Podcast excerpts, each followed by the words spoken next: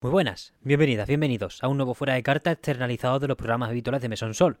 Recordad, todos los domingos a las 9 y cuarto. Vamos cambiando el fondo, si lo estáis viendo en YouTube, pues estamos haciendo cambios improvisados de momento. Tenemos el tomo 12 de Chainsaw Man, porque sí, porque me lo compré hace poco. Y el artbook de Fire Emblem Echoes, Shadows of Valentia, para celebrar que hay una nueva entrega pues mañana mismo, que es importante, aunque no se parezcan en nada, como un huevo una castaña. Aunque sacaremos punta de sus parecidos y lo que puede llegar a gustarnos más, gustarnos menos, en el programa de esta semana. Será un programa al uso en el que hablaremos, bueno, vendrá mi compañero y amigo Javier Iruelo a comentar un poquito de la actualidad, expandir lo que vamos a tratar ahora en unos instantes y echar un ratillo a lo más canónico del mesón, dentro de que ya casi que el programa canónico del mesón no existe, ¿no? Cada, cada semana traemos una cosa a mi gusto y espero que al de ustedes, siempre con invitados e invitadas bastante guays. Y eso lo digo de hecho porque este domingo acabamos con los juegos del año, con Norco, el domingo pasado, con un programón, fue en solitario, así que tampoco debería echarme de demasiadas flores, pero sí cerramos un mes y pico muy apasionante en el que han venido gente interesantísima y que con la que espero contar pues para este bendito año, que entre comillas para nosotros empieza ahora. Vamos a darle.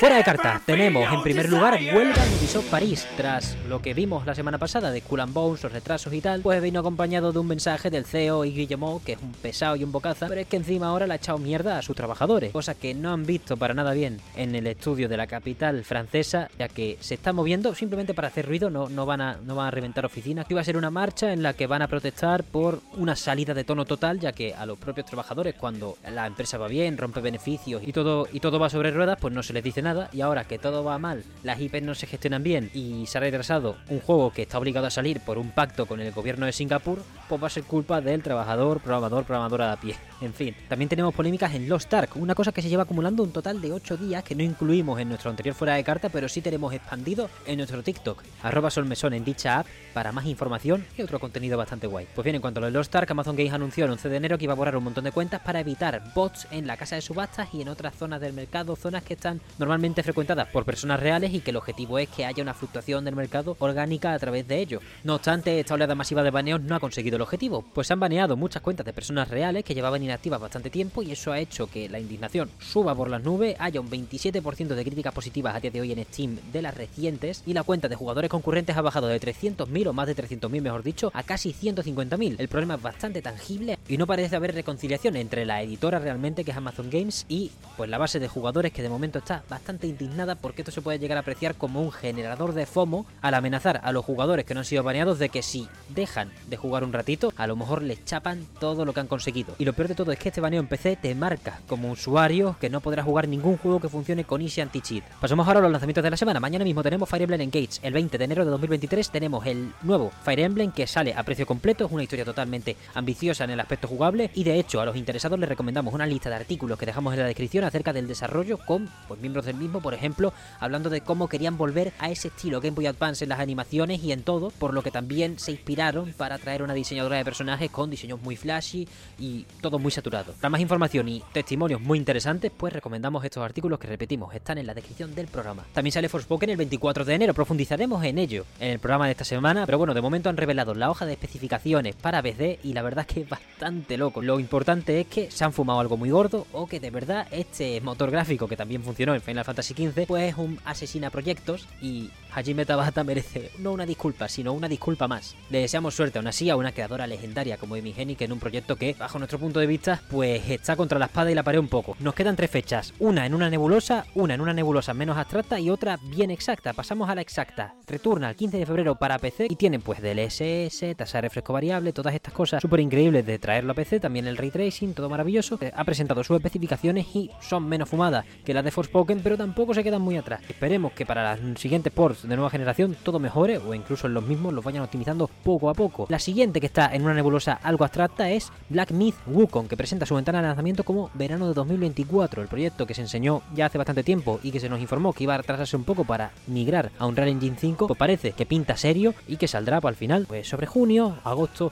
de el año que viene. Y por último tenemos mi favorito de los tres, honestamente, Skyblivion. Si, si no lo conocéis, el proyecto para meter The Elder Scrolls 4 Oblivion en el motor gráfico del Skyrim y precisamente ser prácticamente un mod para el Skyrim desde cero haciéndolo de manera nativa como un voluntariado de muchísimas personas que han pasado por el proyecto durante más de 10 años si no recuerdo mal y ya presentan por fin tras largo proceso, larguísimo proceso de hacer cada NPC, de una dirección de arte renovada, mucho más fresca, ajustada quizá a unos tiempos que pueden creerse muy pasados por el tiempo que lleva el proyecto, pero bastante vigente, pues ya presentan fecha que es ni más ni menos que, por desgracia se nos va bastante lejos, 2025. Al menos tiene fecha ya. Nosotros muy contentos, la comunidad Modern de Skyrim está, pues eso, es uno de los proyectos de los que están más orgullosos. Esta iniciativa, liderada por Rebel Size, ha sido una de las favoritas de toda la comunidad durante todo este tiempo porque han mostrado muy claramente, muy abiertamente muchos vídeos acerca de cómo se hace, cosa que recomendamos que veáis y que también dejamos en la descripción si sois ajeno a este increíble proyecto. Y por último, fuera de carta tenemos un pequeño bloque de Microsoft. Aviso de la Comisión Europea sobre la adquisición de Activision Blizzard. Piden concesiones para que salga adelante y Phil Spencer calma las aguas diciendo que esto es un trámite normal, que las concesiones ya están redactadas por su parte, véase lo que hicieron, lo que dijeron del compromiso con Nintendo, el compromiso con PlayStation y tal. Pues habrá aún más cosas y se cuenta con tener que aplicarlas, aunque la Comisión Europea no ha confirmado ninguna comunicación oficial a día de hoy, esto acabará ocurriendo según la cabeza de Xbox. Y por último tenemos la noticia de la semana. Microsoft apunta a despedir a 10.000 personas pues de la compañía. Por supuesto, esta es una noticia que daremos en mucha mayor profundidad y también nuestra opinión en el próximo programa del Mesón, recordad, este domingo a las 9 y cuarto. Para empezar, nos va a venir bien ese tiempo para reflexionar y saber, bueno, las dimensiones de esto más o menos están claras, es bastante tocho y bastante preocupante, una pena por tantos trabajadores. Y sobre todo porque cada vez, cada día, sale más información. Cuando redacté este fuera de carta solo existía eso, 10.000 empleos menos, y ahora sabemos que los equipos, los equipos afectados incluyen estudios de videojuegos, Estamos hablando de que un buen grueso de los despidos pertenecen a Bethesda, que ahora mismo está sacando Starfield a lo que dé. Tenemos como ventana de lanzamiento esa primavera, pero Dios sabe si con estos despidos habría un retraso. Y lo peor, que a mí me parece que es 343 Industries, que vuelve a sufrir un machetazo después de que se vaya su fundadora, muchos miembros clave, el director del online, si no recuerdo mal también, pues sufre otro machetazo, cortan bastante, reestructuran mucho y de hecho gran parte del equipo de 343 Industries, según Bloomberg, si no recuerdo mal, no, según Kotaku, perdón, estaban trabajando en un en un juego single player, algo que hablamos con Víctor aquí cuando estábamos hablando sobre la idiosincrasia del estudio, el plantel que podía llegar a presentarnos, pues de momento ese posible proyecto o está mermado o está completamente cancelado. Para nosotros es una pena, evidentemente, que se pierdan grandes creativos, grandes creativas, personas, trabajadores normales. Al fin y al cabo, tampoco hace falta ser el pico de la, de la industria para ser una parte importante de ella. Y no sabemos si esto perjudicará muchísimo a Microsoft, pero lo que sí perjudica es a su imagen, ya que, porque muchas veces se piensa que este tipo de movimientos son para ampliar el margen de beneficio a la hora de dar pues los informes financieros, tanto de enero, que es muy importante, como el del final del año fiscal que es el 31 de marzo. Tendremos información adicional en el programa de este domingo, ya que imaginamos que muchos trabajadores hablarán. De hecho, ya han hablado unos pocos, pero quiero ordenar las declaraciones y ordenar la cabeza, simplemente saber que está ocurriendo eso, que los despidos no, no son inminentes, sino que se van a hacer a lo largo de los distintos meses y que, pues de momento, parece que va en busca de eso, mejorar esos márgenes y adornar lo que muchos expertos, según Bloomberg, pues ven como uno de los peores años de Microsoft, al menos desde 2017 no se ve un crecimiento tan bajo.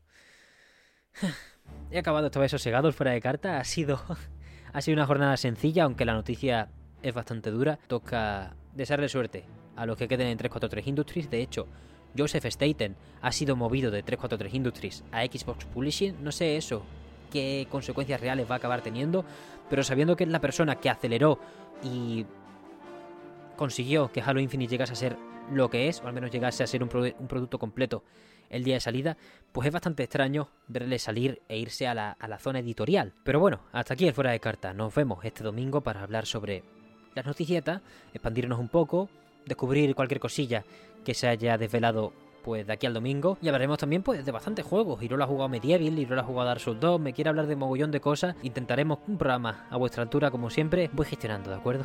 La verdad que tenemos bastantes cosas, tenemos bastantes invitados con los que he hablado cosillas para las próximas semanas, así que espero que estéis por ahí. Cualquier comentario acerca de lo que os parece, la actualidad, las noticias y acerca de cualquier juego que queráis ver para el programa que viene el mesón o los próximos, por supuesto, tampoco podemos jugarlo todo super express, pues son de más grande valor y lo podéis lanzar a través de cualquiera de las vías oficiales, ya sabéis, estamos en TikTok, Twitter, Instagram, los comentarios de Evox, los comentarios de YouTube, cualquier lugar. Perfecto para que nos digáis lo que sea, así que no lo dudéis. En fin, muchísimas gracias por todo, una vez más, y nos vemos este domingo con un programa que espero que os guste mucho.